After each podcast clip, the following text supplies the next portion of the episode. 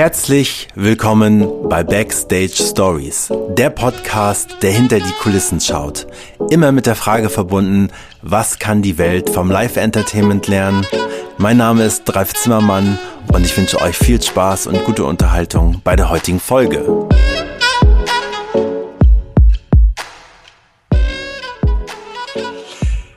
Hallo und herzlich willkommen. Es ist wieder soweit und ähm, er hat gerade selber im Vorgespräch gesagt, unter Druck entstehen Diamanten und er ist tatsächlich für mich auch ein kleiner Diamant in dieser Szene und deswegen, ähm, ich würde sagen, das ist jetzt schon die schönste Anmoderation im neuen Jahr. Auf der anderen gegenüberliegenden Seite ist mir heute Timothy äh, Trust äh, und deswegen sage ich herzlich willkommen, Timothy. Herzlich willkommen, Ralf. Ja. Schön, dass ich da bin. Timothy, ähm, als ähm, Einstieg habe ich äh, im Vorfeld überlegt, ähm, was ist die Einstiegsfrage? Und äh, wir haben ja noch das, das junge Jahr, ist ja noch ziemlich äh, neu und frisch. Und äh, zum neuen Jahr ähm, gibt es ja immer so ein bisschen Vorsätze. Deswegen ähm, äh, die Einstiegsfrage an dich heute ist, was steht auf deiner, der sogenannten Bucketliste noch ganz oben? Ja, da hat sich wirklich nicht viel geändert seit dem 1.1. Ähm, ich habe also mir vorgenommen, ähm, mehr Buch, ja, also das heißt in vielerlei Richtungen. Einerseits mehr zu lesen. Ich bin nicht so der, äh, der große Leser, weil ich einfach so ein bisschen hyperaktiv bin und deswegen irgendwie mich nicht lange Zeit auf ein Buch so konzentrieren kann, aber mehr Hörbuch, sagen wir mal so. Ich bin halt, das, das war halt das Schöne eigentlich in, in den letzten Jahren, wo man etwas mehr unterwegs war, wo man dann irgendwie sich ein äh, Ohrstöpsel in den, ins Ohr getan hat und dann konnte man, weiß ich nicht, auf einer Autofahrt oder einer Bahnfahrt dann irgendwie Hörbuch hören.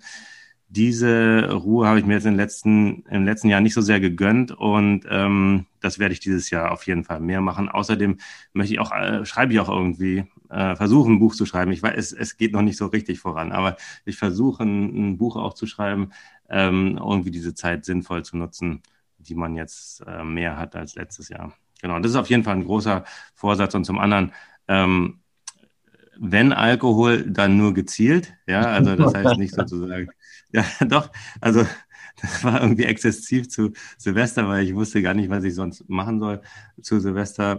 Man konnte ja nicht, also es war so ungewohnt, also seit 20 Jahren zum ersten Mal keinen Auftritt zu Silvester zu haben, ist irgendwie ungewohnt gewesen und das konnte ich gar nicht so richtig genießen, weil ich wusste gar nicht, wie man Silvester feiert. Hm. Ja, und, weil normalerweise stehe ich da auf der Bühne und äh, ich finde es sogar schon schade, wenn ich nicht auf der Bühne stehe und dann mit den Leuten anstoßen kann. Aber das haben wir in letzter Zeit eben eigentlich immer gemacht. Das letzte Silvester von 2019 auf 2020, oh Entschuldigung, das war meine E-Mail, ähm, äh, von 2019 auf 2020 war ich in Bremen und das war auch eine coole eine coole Feier noch. Also da war ja von Coronavirus noch nicht so wahnsinnig viel ähm, bekannt zumindest. Ja, also genau, also das sind zwei Sachen. Und dann vielleicht noch als drittes, wir hatten ja auch im Vorgespräch gerade kurz über Essen gesprochen. Ich will auf jeden Fall basischer essen. Also, ähm, also Fleisch esse ich sowieso nicht mehr. Und wenn dann äh, sozusagen auch nicht mehr ganz so viel ja, saure Produkte. Äh, ich versuche das ein bisschen äh, einzuschränken noch mehr und ähm, mehr Obst, Gemüse eigentlich. Ja. ja. Also halten wir fest, drei Sachen, mehr lesen, besser basisch essen und äh, den Alkohol ein bisschen dezenter zu genießen. Ja, genau, genau. Also wirklich, also es wirklich genießen, wenn man dann einen Anlass hat, dass man dann auch, äh, auch guten Wein dann, also nicht irgendwie den, das Tetrapack wie sonst. Äh, Genau. Ja. Ja, äh, das waren jetzt ja, wie gesagt, auch schon ähm, drei Dinge fürs neue Jahr. Ähm, und ähm, ja, das sind ja wahrscheinlich äh, äh, generell immer, äh, nimmt man den Jahreswechsel natürlich mal gerne für zur, zur Rate. Und ähm, von dem her, ähm, ja. Ja, ist ein magisches Datum irgendwie, ne? Erste, erste ist ein magisches Datum und ich finde, warum nicht? Also es hat sich auch viel geändert am ersten ersten. Ne? Also es wurde, wurde ja auch echt viel ähm, verändert, auch äh, von der Gesetzgebung her und so. Da gab es ein paar gute äh, Sachen, die dieses Jahr passiert sind und ähm, unter, um, unter anderem eben diese Plastikverbote, Einwegplastik, ab, ab Juli ist das zwar erst, aber ja. sowas oder auch irgendwie die Gaffergesetze, finde ich auch cool, ja, dass die Gaffergesetze da, ähm, also man darf jetzt nicht mehr Fotos machen von Unfallopfern, ohne dass es strafrechtlich, also verfolgt ja. wird. Das ist jetzt keine Ordnungswidrigkeit oder so, sondern das, das, wird jetzt mit dem Strafrecht geahndet. Und auch Upskirting fand ich auch cool, dass, dass man Frauen nicht mehr, ähm, ich habe das im Bekanntenkreis, ist das einer tatsächlich passiert, also dass irgendwelche Männer ihr unter den Rock fotografieren, also völlig wirr, aber dass das eben auch unter Strafe äh, gestell, äh, gestellt ist. Ja. Genau. Genau, das äh, als äh, kurzer kleiner Einstieg. Äh, und natürlich ähm, möchte ich dich jetzt auch noch kurz bitten, ähm, ja, für die Menschen, die dich vielleicht nicht kennen da draußen, kurz zu erläutern, zu erklären, wer ist Timothy Trust? Okay, ja, stimmt. Hätte ich eigentlich mit rechnen können, dass diese Frage kommt, ja. Ähm, genau, ähm, ich habe jetzt nichts vorbereitet, aber ich bin, ähm, Timothy Trust ist erstmal vom Namen her ein Künstlername, also ähm, das war 2000, als ich sozusagen so auf der, sag mal, on the verge war oder so, also auf, auf der, wie sagt man, auf der Kippe irgendwie in eine Richtung in meinem Leben ähm, zu gehen, habe ich mich dann eben für die Zauber- und Comedian- und Entertainer-Richtung irgendwie entschieden und habe dann ähm, damals, das war auf den Malediven, eben mich für diesen Künstlernamen entschieden. Dann habe ich eine Zeit lang, habe ich mit meinem privaten Namen trotzdem versucht, Leuten sozusagen die Wahl zu lassen. Und das hat alle total verwirrt, hatten alle total unglücklich gemacht. Und daraufhin habe ich dann beschlossen, okay, ich, ich lasse mich jetzt nur noch Timothy oder Tim nennen.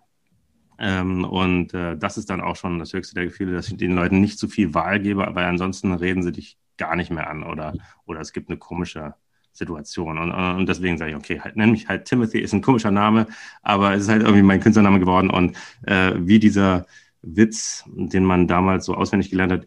Also ich wollte ja aufhören mit dem Ganzen, aber ich war dann einfach zu bekannt dafür. Ähm, das ist genauso mit dem Künstlernamen. Ich kann von dem Künstlernamen äh, jetzt erstmal nicht mehr weg. Das ist halt eine Marke geworden und ähm, genau. Also das ist, äh, ich bin, ich bin am Sonntag werde ich 50.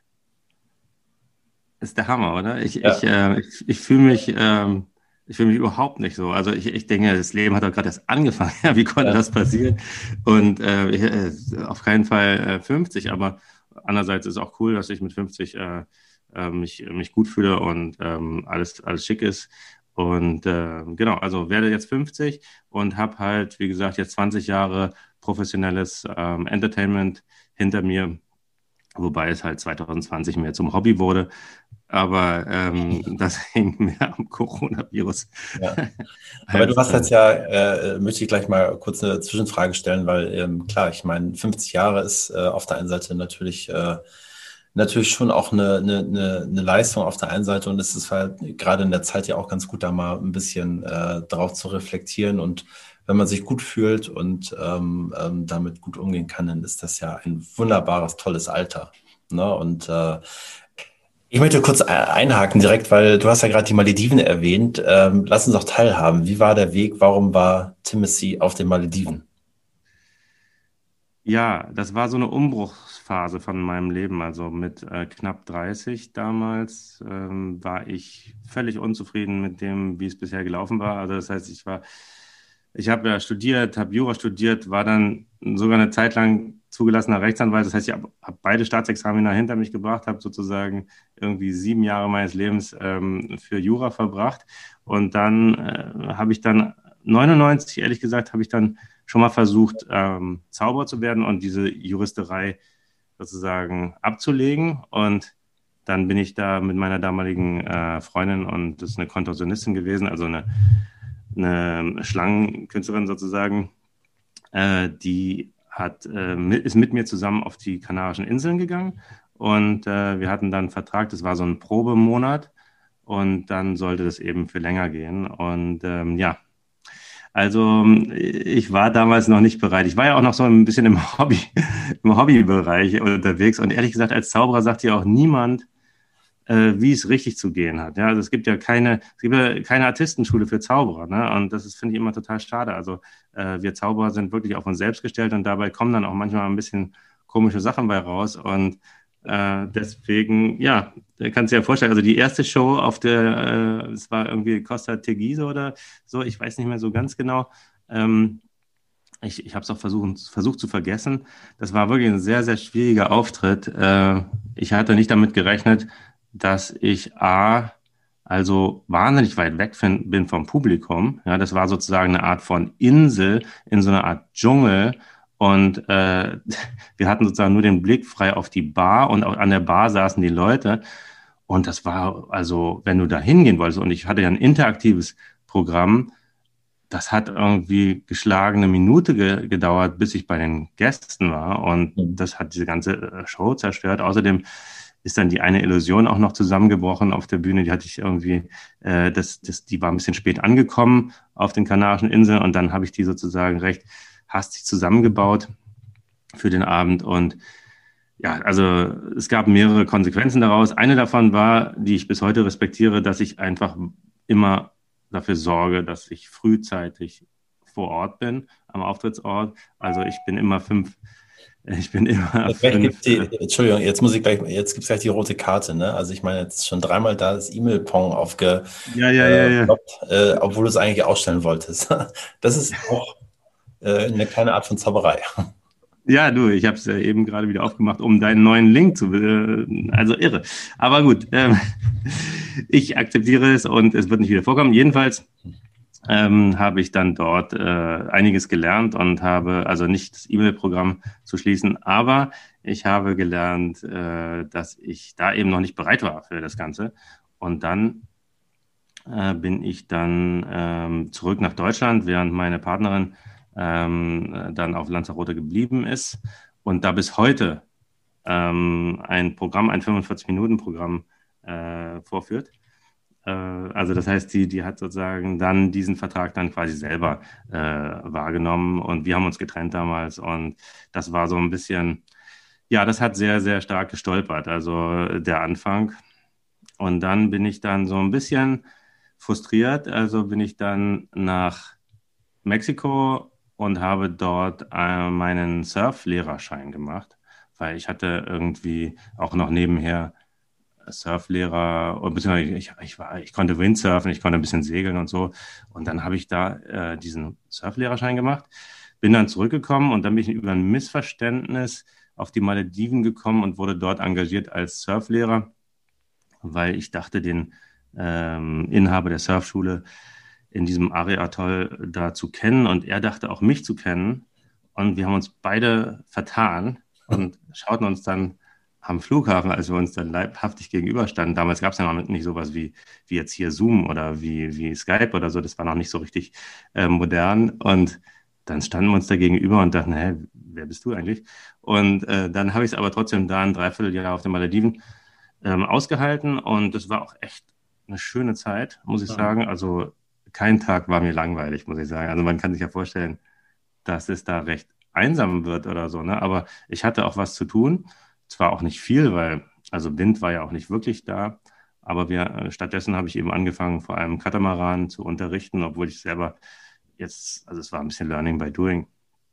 Ja, und äh, so war das mit den Malediven. Das war dann, 2000 war das dann zu Ende und dort habe ich mir dann überlegt, ähm, wie ich mich nenne und wollte auch damals eher so im englischsprachigen Bereich eigentlich auftreten, hatte auch Kontakte nach Dubai damals ähm, und wollte eigentlich auch da auftreten.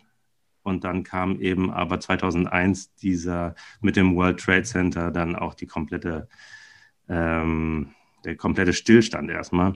Mhm. Ein, bisschen, ein bisschen wie heute. ein bisschen wie heute mit Corona. Das war sozusagen das World Trade Center für den ähm, Nahen Osten zumindest. Und genau, also das war dann, Malediven war dann damit erstmal zu Ende und dann habe ich ja auch in Deutschland angefangen, für die Volks- und Raiffeisenbanken zu arbeiten mit meinem damaligen Team. Das waren die Zauderer, die kennen jetzt wenige noch, aber äh, das ist Sascha Grammel, der ja einigen Leuten äh, ein Begriff sein dürfte, der Bauchredner, und äh, Martin Sierp, der, den du ja auch gut kennst und ich, wir drei äh, waren dann die Zauderer und haben für die Volks- und Raiffeisenbanken in ganz Deutschland vornehmlich, äh, haben wir Shows gemacht. Und das lief sehr, sehr gut bis 2007. Und da haben sich dann unsere Wege so ein bisschen getrennt, weil ich wollte eher ins Varieté-Geschäft. Äh, Sascha hatte schon, fing schon an, äh, da seine Fernsehkarriere zu starten und Martin war noch am Suchen. Genau, und dann haben wir uns sozusagen da im guten getrennt, sind auch heute noch äh, sehr gut miteinander befreundet, aber wie gesagt, beruflich haben wir da uns dann auseinander dividiert. Hm. Genau. Und dann ja. ging eher so die Varieté-Szene bei mir los. Ja, das war jetzt ja ein, äh, ein ganz schöner, ein, eine ganz schöne Reise. Äh, man fragt nach den Malediven und ist auf Lanzarote, Mexiko, um dann äh, mit einem Missverständnis auf die Malediven zu kommen. Ähm, ja, ähm, ist ja auch ein, eine tolle Reise, die du da gemacht hast und das ist ja irgendwie auch spannend, dass auch so Zufälle im Leben dann dazu führen, dass man ja, seine Leidenschaft entdeckt, äh, um sie dann irgendwie auch äh, fortzuführen. Und ähm, ja, ähm, du sagst schon, ähm, du wolltest unbedingt ins äh, Varieté. Ähm, wie ging es dann da weiter? Wie war der, äh, wie war der Einstieg und in, in welchem Haus? Kannst du dich da noch dran erinnern? Wo war das?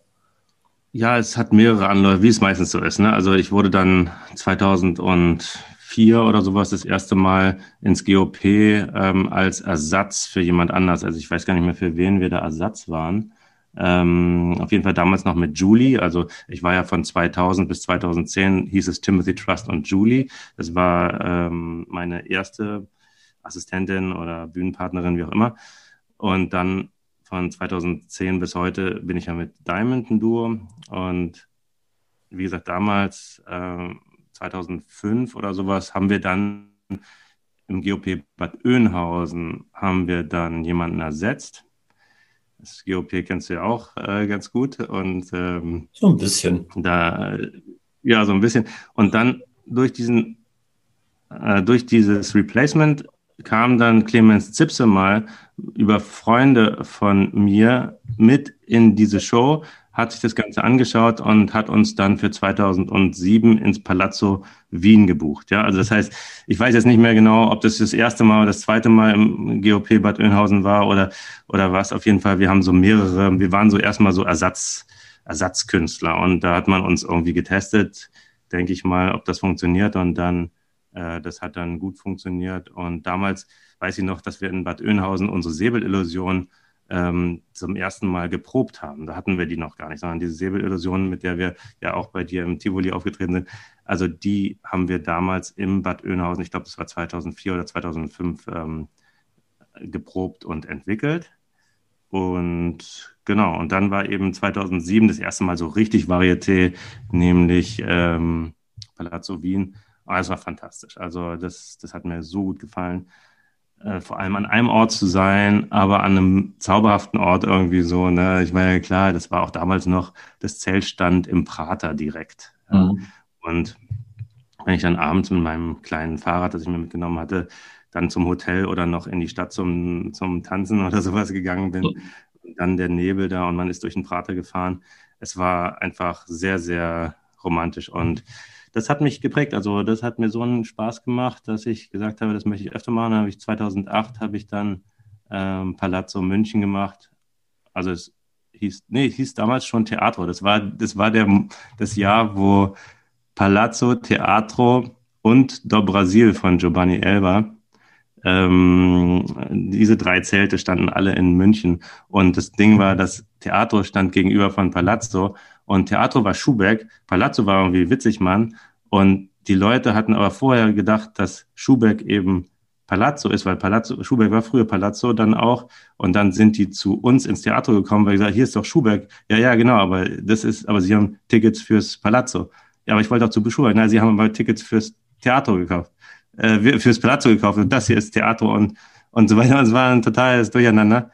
Und ähm, wir hatten aber viel Spaß, weil wir konnten beide Partys mitnehmen, sowohl in, äh, im Palazzo als auch im Theater. Und damals waren Sos und Victoria und, und ähm, wie heißt er, Voronin, äh, waren im Zelt. Und äh, war, war auf jeden Fall auch eine sehr, sehr lustige Zeit. Und äh, genau, also, Do Brasil hat es dann nicht geschafft. Da war übrigens ähm, Cotton McAloon, äh, Gott hab ihn selig. Also äh, war damals, äh, und die mussten frühzeitig auf, äh, aufgeben, weil drei Zelte für eine Stadt sind einfach zu viel. Ja, ja. aber hat auch. Genau. Da ist schon ja? wieder das nächste Missverständnis, wie wir gemerkt haben. Ähm, ähm, ja, wenn die Leute Karten für etwas kaufen, wo nachher was ganz anderes drin ist. Ne? Ja, ähm, jetzt hast du gerade auch ähm, schon ähm, deinen ja, wichtigen Part angesprochen, nämlich deine Bühnenpartnerin. Ähm, mhm. Ich habe mir im Vorfeld überlegt, äh, weil ich ja ähm, weiß, dass das ein großer Bestandteil ein, oder eine hohe Priorität auch in, in, in, deiner oder in eurer Darbietung einfach ist. Wenn man jetzt ähm, Diamond fragen würde, mhm. was ist die große Stärke von Timothy Trust? Was würde sie antworten? Ich hoffe natürlich, sie würde sagen, äh, Gespür für die richtige Darbietung für die entsprechende Situation. Also wir haben ja doch ein breit gefächertes Programm und äh, so dass wir immer überlegen müssen, äh, was machen wir wann und so. Und äh, das ist dann oftmals eben die Frage, was ist das Angemessene hier? Ne? Also was mhm. ist, was ist das, was die Leute wollen? Ja? Und äh, das wäre eigentlich schön, wenn sie das sagen würden. Also das hoffe ich. Ne? Und dass ich eben meinem Schwachsinn, den ich auch mache mit meiner indischen Nummer, die ich auch sehr mag oder so, dass ich dann die Leute eben wirklich zum Lachen bringen kann. Und, und, und wir eben die Nummer mit der Mentalgeschichte, die wir leider bei dir im Tivoli jetzt ja nicht zeigen konnten, wegen Corona, ähm, ja, dass, dass wir die Leute wirklich verblüffen können, sodass sie danach denken, hier passiert irgendwas, was ich nicht verstehe. Ja. Jetzt hast du schon zweimal angesprochen, genau, ist ja noch gar nicht so lange her, ähm, äh, im, im, alten Jahr quasi noch ähm, zu Ende im Oktober ähm, habt ihr ähm, zusammen im äh, Paradiso gespielt, ähm, Schmitz Tivoli. Äh, mhm. Wenn du da so drauf zurückblickst, ähm, wie war die Zeit äh, unter diesen besonderen äh, Umständen und äh, ja, wie hat es dir gefallen im umgestalteten Tivoli?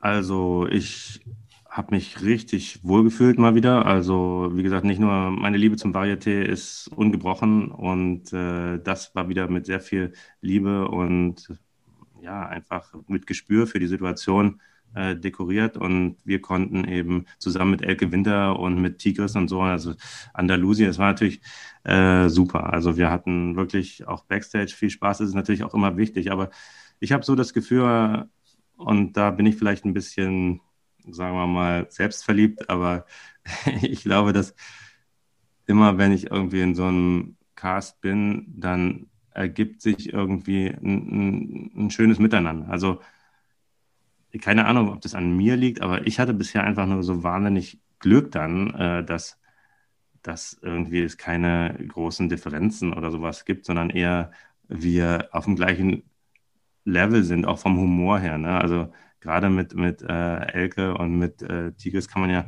da auch äh, richtig schön forzeln und äh, das eigentlich, eigentlich ist ja Humor so eine Art von Test, ob man auf der gleichen Wellenlänge ist. Ne? Das ist ja so, so sehe ich das auch mit dem, mit dem Humor. Du, du schießt irgendwas raus und dann kann der andere entweder beleidigt sein oder er schießt zurück. Und wenn das so passt, dann, dann hast du einfach eine schöne Rückkopplung, die sich in einer freudigen Zeit dann sagen wir mal, destilliert. Also das, das, das hat wieder richtig, richtig Spaß gemacht. Es war eigentlich ziemlich normal, muss man sagen. Ja, das, obwohl wir natürlich mit Maske und so weiter im Backstage waren und äh, die WG auch dann immer natürlich Vorsicht und wir haben immer alles desinfiziert und so weiter, ne, weil wir waren ja alle zusammen in einem Boot da und mussten auch ein bisschen gucken, äh, was der andere macht, äh, dass, dass wir miteinander reden und sagen, okay, bitte nicht zu viel Kontakte mit anderen Leuten und so. Und die meisten haben das ja auch verstanden. Ja. nee, also das war, war eine tolle, eine tolle Zeit. Also jeder, jederzeit würde ich das wieder machen und auch dieses mal einen Monat nur war auch, auch okay. Also normalerweise bin ich immer so zwei Monate, gerade wenn du so GOP oder sowas machst oder auch Jetzt wäre ich ja eigentlich, warte mal, jetzt ist Januar, ja genau, eigentlich wäre ich ja jetzt im Hansa ursprünglich mal.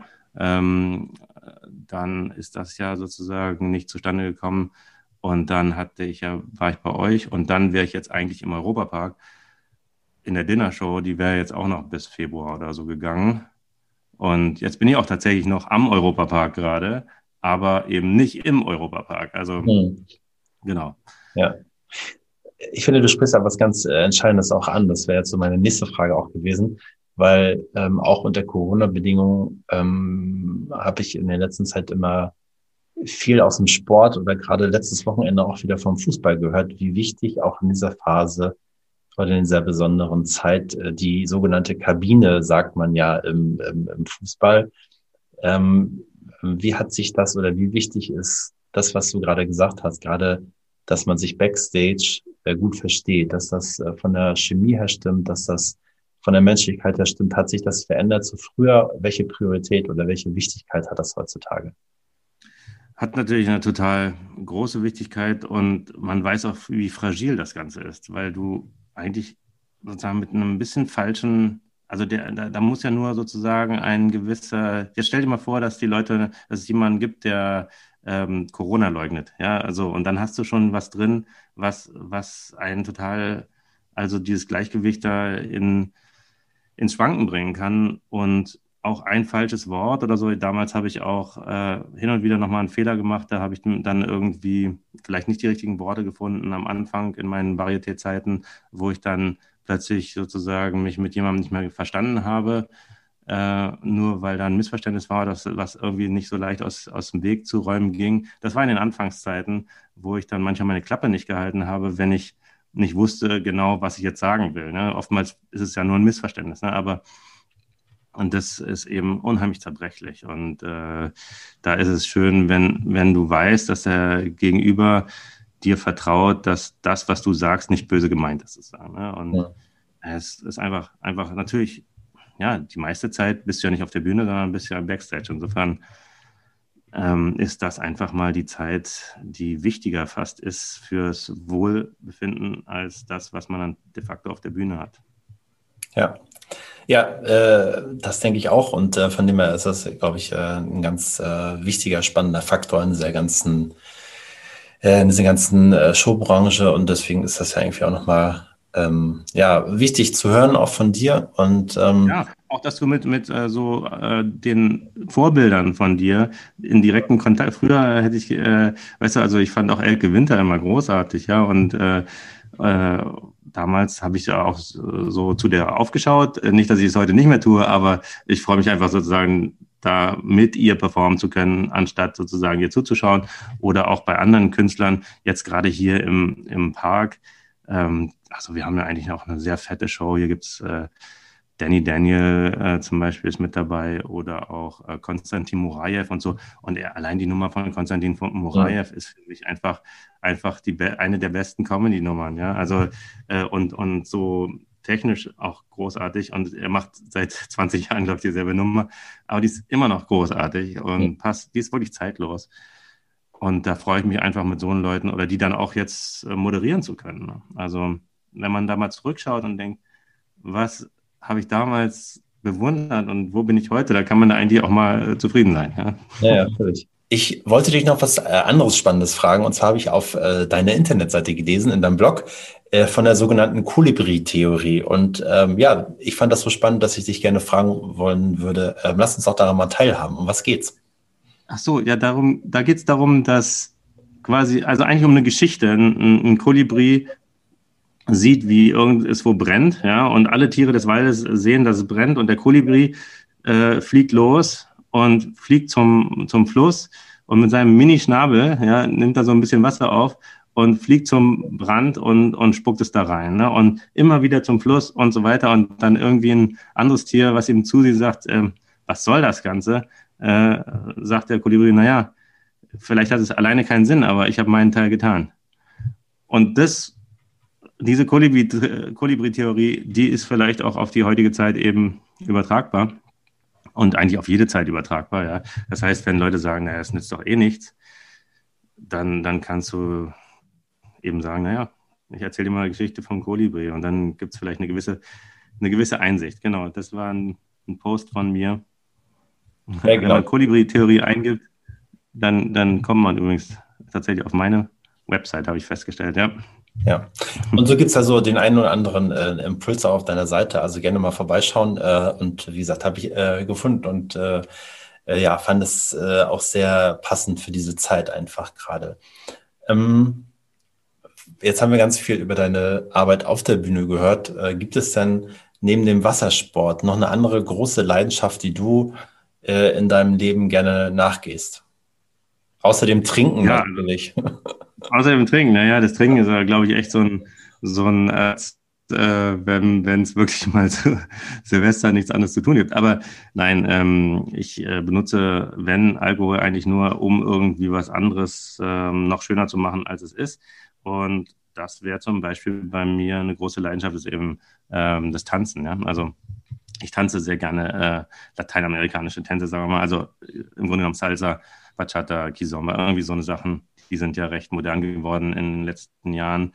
Und äh, das hat mir immer großen Spaß gemacht. Nach einer Show, wenn ich auch noch so Adrenalin hatte, äh, gehe ich dann auch sehr, sehr gerne los und gucke nochmal, was so äh, die Salsa-Szene zu bieten hat. Und da bin ich irgendwie seit 20 Jahren dabei und ich kann auch behaupten, dass ich äh, ein sehr guter Führer geworden bin, auch wenn das Wort ein bisschen komisch ist. Aber äh, jedenfalls habe ich so das Gefühl, dass ich jetzt heutzutage jede Frau, egal wie sie tanzen kann, dass ich sie so tanzen kann, dass sie sich wohlfühlt. Und das ist eigentlich so das, das Ziel beim, beim Salsa-Tanzen. Hm. Ja. Jetzt äh, hast du vorhin uns auch schon teilhaben lassen daran, dass du ja eigentlich äh, den, den Weg des Juristen eingeschlagen hättest oder hast. Ähm, mhm. Ist das etwas, was du, wo du manchmal darüber nachdenkst, äh, was wäre gewesen, wenn du nicht den anderen Weg eingeschlagen hättest und äh, schlummert das eventuell auch in dir, das irgendwann nochmal zu tun oder ist das gänzlich weg? Also natürlich 2020 hat natürlich einige Sichtweisen so nochmal äh, auf den Prüfstand gestellt. Ich selber habe das, glaube ich, bis Anfang 2020 habe ich da nicht groß drüber nachgedacht. Und dann kam 2020 und dann dachte ich mir, hm, naja, also man weiß ja nicht, wie lange es dauert und so. Es war ja damals noch äh, unklar, ob es dann, und jetzt sehen wir ja auch, wenn es jetzt keine BioNTech, Pfizer, Moderna äh, gegeben hätte, dann würden, würden wir da auch kein Licht am Ende des Tunnels sehen. Ja? Und äh, das finde ich deswegen auch so eine tolle Geschichte von, von ja, gerade von BioNTech mit den beiden türkischstämmigen Deutschen, die da diesen Durchbruch erzielt haben. Äh, genau, also das heißt, 2020 habe ich dann angefangen, doch hin und wieder das zu hinterfragen, ob das eben dann vielleicht doch noch eine Alternative wäre zu dem, was ich jetzt nicht mache, ja, also nämlich zum Zaubern. Ich war dann auch zwischendurch Wassersportlehrer im Sommer letzten Jahres wieder und war auf dem Wasser. Es hat mir auch großen Spaß gemacht, muss ich sagen. Also äh, ich habe dann meinen Katamaran und meinen Segelschein, ähm, Segellehrerschein äh, nachgeholt und äh, das war so ein Erfolg letztes Jahr. Aber den Juristen, ja, ich könnte mir höchstens vorstellen, wie gesagt, wenn ich ja, ein bisschen mehr in die Buchschreiberichtung gehe, dass ich da vielleicht mein juristisches Vorwissen äh, mit ja. verwenden kann. Und auch, sagen wir mal, dieses akademische Arbeiten, ja, dass du irgendwie dich ransetzen kannst und das durchziehen kannst. Du weißt, du hast es mal gekonnt, du hast es mal gemacht, egal was du studiert hast. Du hast mal eine Hausarbeit geschrieben und nicht nur eine, und mit diesen ganzen Quellen und dem ganzen äh, Ärger, der damit einhergeht. Und insofern kannst, kannst du vielleicht auch dann sagen, ja, theoretisch muss es machbar sein, auch ein Buch zu schreiben, weil ich eben damals auch gezeigt habe, ich kann theoretisch so arbeiten. Ja. Und eigentlich kann das jeder, aber ich habe es mir eben selbst schon mal bewiesen. Aber letzten Endes, ja, also, nee, äh, Anwalt sich mit den Problemen anderer Leute zu beschäftigen, da ist mir irgendwie meine Zeit zu schade. Ja. Okay, ähm, dann ähm, haben wir das ja auch äh, geklärt. Ähm, du hast gerade gesagt, dass es im Gegensatz zu Artisten ja nicht wirklich eine Schule gibt für Zauberer. Ja. Ähm, wie kann man denn als junger Mensch, wenn man Interesse für dieses Fach hat, äh, wo kann man an, äh, wo kann man sich bilden? Wo kann man, wo kann man irgendwie interessante neue Impulse äh, entdecken? Was, was kann ein junger Mensch da tun? Also um Zauber zu werden, äh, gibt es äh, einerseits tatsächlich ein paar Schulen so, die jetzt nicht irgendwie staatlich anerkannt sind oder so. Das gibt es tatsächlich. Ich war auch bei mehreren äh, Seminare und so gibt es auch, die über den Magischen Zirkel von Deutschland zum Beispiel angeboten werden. Also das heißt, eigentlich wäre das eine sinnvolle Sache, dann da einzutreten in den magischen Zirkel, wo ja früher die Ehrlich Brothers auch waren, nachdem sie, bevor sie jetzt rausgeschmissen wurden, weil sie Tricks verraten haben. Und ähm, ich weiß auch nicht, wie ich dazu jetzt äh, stehe, aber die haben, glaube ich, einige tatsächlich recht relevante Tricks äh, verraten. Und das sozusagen ohne äh, dafür sozusagen Geld zu nehmen. Also es ist nicht im Sinne einer Schule, sondern tatsächlich also nur um den Trick zu verraten, um sich äh, da interessant zu machen, das weiß ich auch nicht, ob das sein musste, aber ähm, dann wiederum, ob das den Ausschluss dann gleich äh, also rechtfertigt, das weiß ich dann auch nicht, aber muss ich mich ja zum Glück auch nicht mit auseinandersetzen.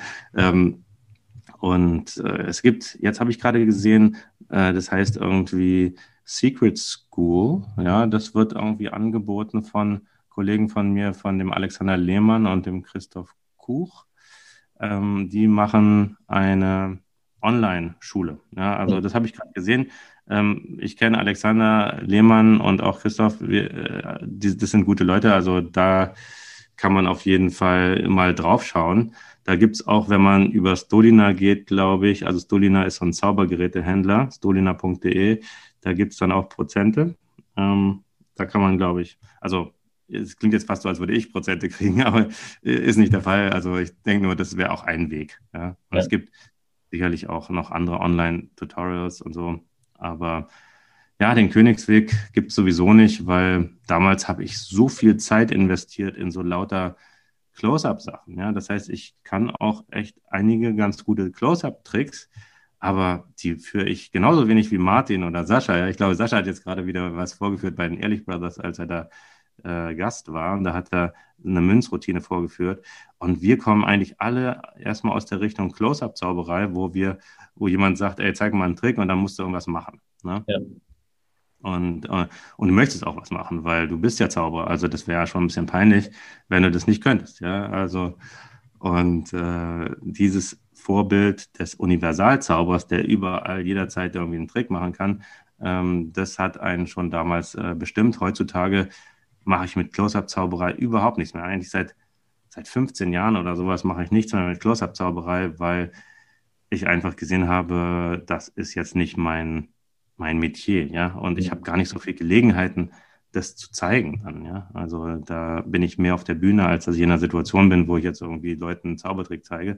Und außerdem ist Zauberei manchmal auch so als Kommunikations, man denkt ja so ein Kommunikationsöffner, aber letzten Endes hat es immer so eine Art von Selbstzweck. Ne? Das heißt, wenn du einen Zaubertrick gezeigt hast, ist ähm, das nicht unbedingt eine Grundlage für ein, für ein Gespräch. Ja? Also das ist nicht unbedingt ein Kommunikationsangebot, ja. Zauberei, sondern das ist mehr so eine Art, das ist Show und dann gehst du weiter und dann lässt die Leute damit alleine und dann können sie daraus was machen. Aber, aber ich sag mal, es ist kein echt, keine echte Kommunikation. Und da bin ich dann doch jetzt eher in die Richtung, dass ich sage, okay, ich versuche ein bisschen mehr in den Moment zu gehen, versuche ein bisschen mehr mit den Leuten zu reden und mir eher so einen Thomas Kreimeier, der ja auch gerade gestorben ist, äh, als Vorbild zu nehmen, ähm, als, als, sagen wir mal, jemanden, der ähm, dir zeigt, wie krass er ist. Weißt du, also das, das ist, na, da hat sich das, das hat sich gewandelt. Ja. Und ähm, jetzt bist du ja Zauberer geworden oder auch, äh, ähm, genau, äh, Comedy spielt ja bei dir auch eine, eine ziemlich große Rolle. Aber eine, fast schon eine, eine, eine Fun-Fact-Frage wahrscheinlich. Wenn du Artist geworden wärst, welches Requisit hättest du dir ausgesucht? Ich finde das Röhnrad ja echt cool. Also muss ich sagen, das Röhnrad, also ja, habe ich ja vorhin schon mit Murajew da gesagt, also ich fand das Röhnrad immer lässig. Ich habe auch mal eine Zeit lang ich bin ja Berliner, also damals Westberliner und dann bin ich in den Osten gezogen, als dann die, die Mauer fiel. Und dann bin ich aber auch eine Zeit lang nach Bayern gezogen und zwar nach Weilheim in Oberbayern.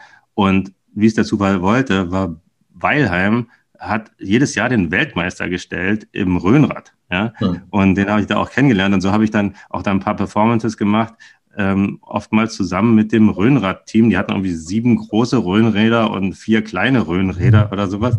Und ich fand es eigentlich immer ein ziemlich, ziemlich lustiges Requisit, muss ich sagen. Und dann habe ich das auch mal selber ausprobiert. Alter, das war gar nicht, nicht ungefährlich, dass ich, dass ich das da einfach probiert habe, mich da reinzuhängen und dann mal auf den Kopf.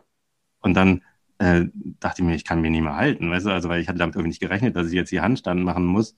Ähm, und dachte, ich hänge mich da rein und dann, dann mache ich da mir mal eine Drehung war nicht ungefährlich. Also genau, nur unter Anleitung, Leute. das war wirklich, war wirklich Quatsch. Aber das hat auf jeden Fall eine Menge Comedy-Potenzial und irgendwas Verrücktes. Ähm, also ich, ich, ich kann auch ein bisschen jonglieren. Ich kann äh, Devil Sticks. Ja, also ja. da, da, das finde ich eigentlich auch ein ziemlich cooles Requisit, weil es auch nicht jeder macht. Und damals fand ich die Nummer von Andy Geppert, ich weiß nicht, ob du den äh, kennst, aus Bremerhaven fand ich immer großartig. Und natürlich äh, Markus Furtner, der natürlich der Devil Stick König ist. Und was sozusagen Technik anbetrifft, das ist ja. natürlich der Hammer, was der macht. Ja. Aber ich finde genau. den, den, ähm, den Gedanken Timothy im Rundrad finde ich gar nicht so schlecht. Das äh, könnte mir, okay. könnte man ja vielleicht auch eine Kombination mit, mit, einer, mit einem Zaubertrick äh, verbinden. Wer weiß, vielleicht, ja. vielleicht kann man ja einfach, also nur so als Tippfett oder als äh, Impuls, äh, vielleicht kann man ja irgendwie aus äh, eine Zaubernummer machen mit zwei, mit zwei Sears und aus dem zwei Sears wird dann, äh, wird dann ein Röhnrad. Äh, vielleicht mhm. ja irgendwie mit. Auch nicht schlecht. Ja, auch nicht schlecht. Ich habe hab letztens beim Flickflack gab es auch so eine Doppel-Röhnradnummer mit schwarzen Röhnrädern. Ich weiß nicht, ob du die gesehen hast. Die fand ich auch ziemlich lässig, muss ich sagen. Und die funktioniert eben auch in so einem Flickflack-Zirkus. Ähm, und ja, das weiß ich. Aber ich, ich stelle mir da eher vor, dass ich da in irgendeinen Charakter gehe, weil, wie gesagt, ich habe auch ein bisschen Clown äh, gemacht und äh, war da bei Django Edwards in der Schule und es war eine Katastrophe. Aber es, es muss auch eine Katastrophe sein, weil es ist ja Clown. Und deswegen kannst du auch nicht erwarten, dass es irgendwie geordnet abgeht, sondern das muss wirklich unangenehm werden. Und dann weißt du, du bist in der Clownschule.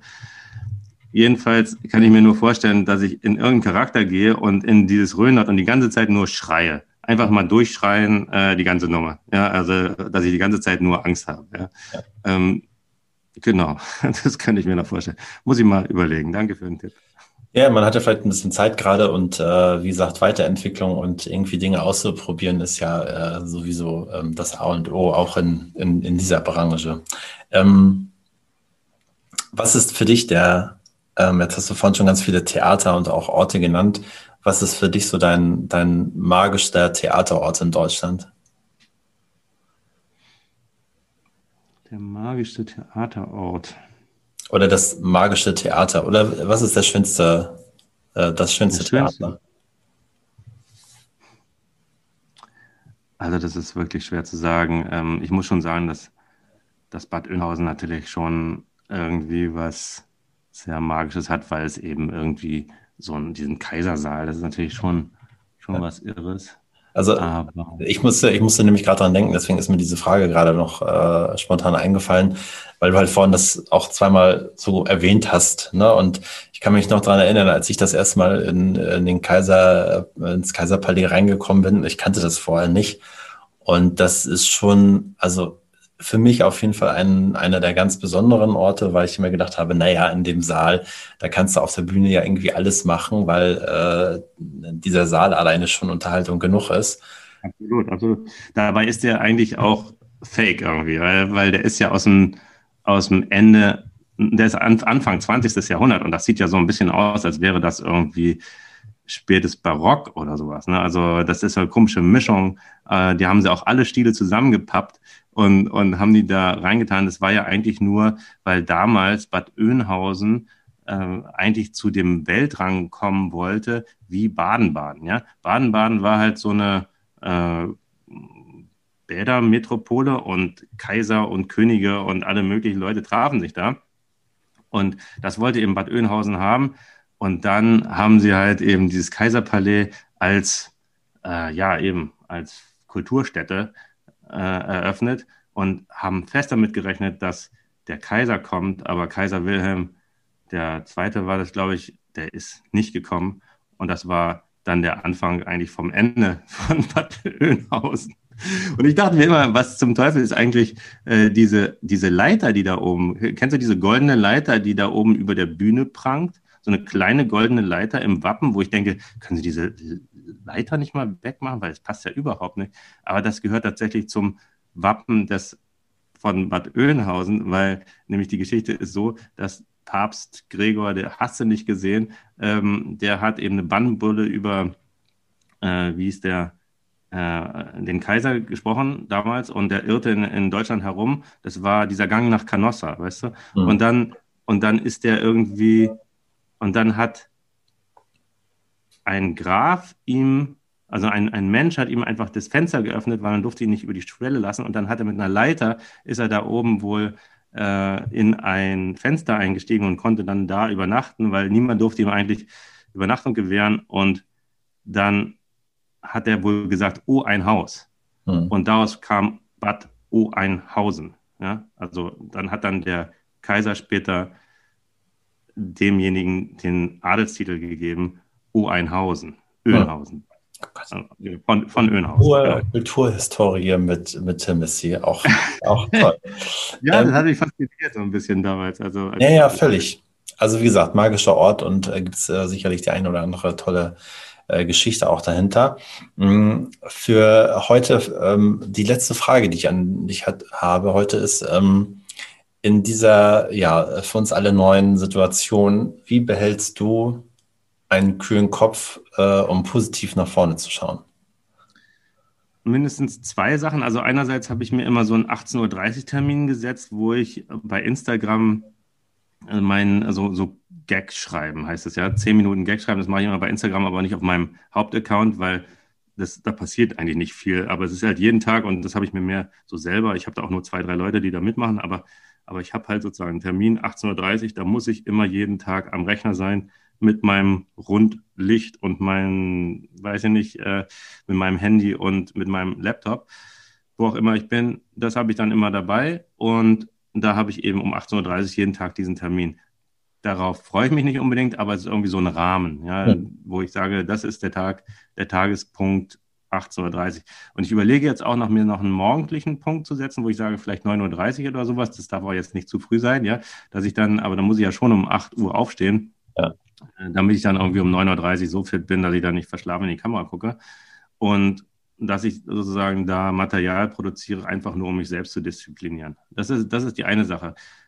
Und das andere ist, dass ich mir jetzt hier, ich bin ja jetzt gerade in Ruscht oder Rost oder wie auch immer man das ausspricht, hier unten in Baden-Württemberg bei, am Europapark. Und da habe ich mir eben in Ettenheim eine Probebühne ähm, gemietet äh, die sind ja auch zurzeit recht günstig, möchte ich sagen, ja, weil, äh, wie gesagt, die haben ja auch nichts zu tun.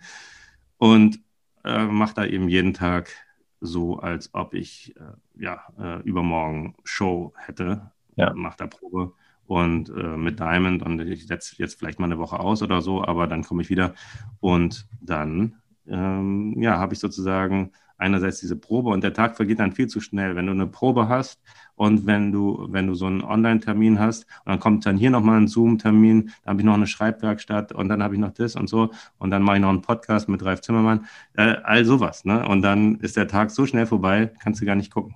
Ja, ja. Das stimmt, äh, zwei gute Punkte und ähm, genau, Rahmen schaffen, glaube ich, ist irgendwie in der Zeit ganz wichtig, damit man irgendwie so ein paar Fixpunkte am Tag hat. Und ähm, das ist auf jeden Fall sehr, sehr wertvoll. Ähm, dann sage ich auf jeden Fall vielen, vielen Dank für deine Zeit, für deine, äh, für die äh, ja, Mitnahme auf deine Reise.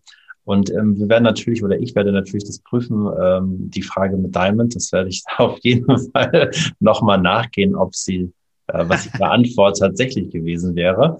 Das werden wir Aha, okay. Und, sag, äh, ihr nicht, sag ihr nicht, was ich gesagt habe. Dann sage ich ihr, sie, darf auf keinen Fall diesen Podcast reinhören. Sonst das mache ich noch im Vorfeld. Ich mache das im Vorfeld. Ah, du machst genau. im Vorfeld. Und mhm. ähm, genau, aber zum Abschluss ähm, ist ja mein, mein Standard, dass auch du mir eine Frage stellen kannst und darfst. Und ähm, ja, das würde ich dir natürlich jetzt auch gerne zur Verfügung stellen. Ja, ähm, wann siehst du mich wieder? In live? Ja. Komm, kommst mal vorbei. Also genau, also das ist eine, eine gute Frage, natürlich so schnell wie es geht. Ähm, und ähm, man kann ja die Hoffnung und den Optimismus bewahren, zu sagen, dass auch äh, bald äh, man wieder was machen darf und vielleicht dann ja auch in Rust. Ich war schon lange nicht mehr im Europapark, da hätte ich äh, wahnsinnige Lust drauf, mal wieder hinzu. Ähm, reisen, das ist schon, oh, das ist schon ein gut paar Jahre her, dass ich da zuletzt war und ähm, vielleicht kann man ja, ja das ja, ich denke, ab, ab, äh, ab März, April, wenn es wieder losgeht, also dann ähm, hast du tägliche Möglichkeit. Hier gibt es ja nicht mal einen Tag frei. Ne? Also das, hier gibt es ja wirklich, da wird dann durchmarschiert äh, bis November. Und insofern, ja, äh, komm vorbei. Die Show dürfte ziemlich eingespielt sein in dem Augenblick, wo der Park hier aufmacht, weil ich ja, wie gesagt, jeden Tag äh, da dran probe. Und ich glaube, die wird einfach nur großartig werden. Also ja haben wir auch schon mal ein Ziel, also auf in den Europapark. Ähm, genau. Ja. Äh, bis dahin alles Liebe, alles Gute. Ähm, vielen Dank für die Zeit, schönen Tag und ähm, dann auf ganz bald. Bis dann, Ralf. Ciao, ciao. Ciao.